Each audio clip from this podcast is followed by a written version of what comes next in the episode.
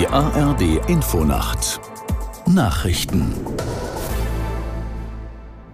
um 1 Uhr mit Wolfgang Berger. Seit dem späten Abend legt der bundesweite Warnstreik bei der Bahn weite Teile des Fern- und Regionalverkehrs lahm. Die Gewerkschaft Deutscher Lokführer hat angekündigt, für 24 Stunden die Arbeit niederzulegen. Aus der Nachrichtenredaktion Isabel Lerch. Wer an diesem Freitag auf seine Bahnfahrt verzichten kann, sollte dies tun, so die offizielle Bitte der Deutschen Bahn. Es wird damit gerechnet, dass der Warnstreik erneut alle Verkehrsarten treffen wird. So werden in Berlin und Hamburg auch S-Bahnen bestreikt. Für den Fernverkehr bietet die Bahn wieder einen Notfahrplan an. Die Zahl der Angebote an Fahrten sei jedoch stark reduziert, heißt es. Zugreisende mit einem bereits gebuchten Ticket für den Fernverkehr können ihre Bahnfahrt allerdings auch verschieben und das Ticket zu einem späteren Zeitpunkt nutzen.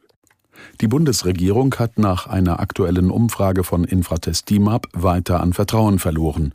Laut dem ARD Deutschland Trend sind zwei Jahre nach ihrem Amtsantritt nur noch 17 Prozent mit der Arbeit der Ampelkoalition zufrieden. Bundeskanzler Scholz wird so kritisch beurteilt wie nie zuvor. Aus Berlin Markus Sambale. Seit der Haushaltskrise ist das Ansehen des Bundeskanzlers nochmal gesunken. Nur 20 Prozent der Deutschen sind derzeit mit der politischen Arbeit von Olaf Scholz zufrieden. In der Sonntagsfrage kommen CDU und CSU jetzt auf 32 Prozent. Dahinter die AfD mit 21 Prozent. Es folgen die Grünen mit 15 Prozent. Erst dahinter, jetzt auf dem vierten Platz, liegt die SPD mit nur noch 14 Prozent. Die FDP würde mit 4 Prozent wohl nicht mehr in den Bundestag kommen, genauso wie Linke und Freie Wähler Wähler mit jeweils drei Prozent. Für die Bevölkerung im Gazastreifen sind weitere Hilfslieferungen eingetroffen. Wie der palästinensische Rote Halbmond mitteilte, passierten knapp 70 Lkw von Ägypten aus den Grenzübergang Rafah. Unterdessen steigt laut den Vereinten Nationen die Chance, dass Israel seinen Übergang Kerem Shalom zum Gazastreifen für humanitäre Hilfe öffnet. Entsprechend äußerte sich UN-Nothilfe-Koordinator Griffiths. Vor allem im Süden des abgeregelten Küstenstreifens gibt es laut israelischem Militär weiter heftige Kämpfe mit Kämpfern der Hamas. Telefonische Krankschreibungen sind ab sofort unter bestimmten Bedingungen wieder möglich. Das teilte der gemeinsame Bundesausschuss von Ärzten, Krankenkassen und Kliniken mit.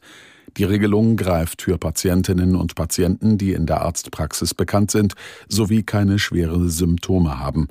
Eine ähnliche Regelung galt während der Corona-Pandemie. Das waren die Nachrichten.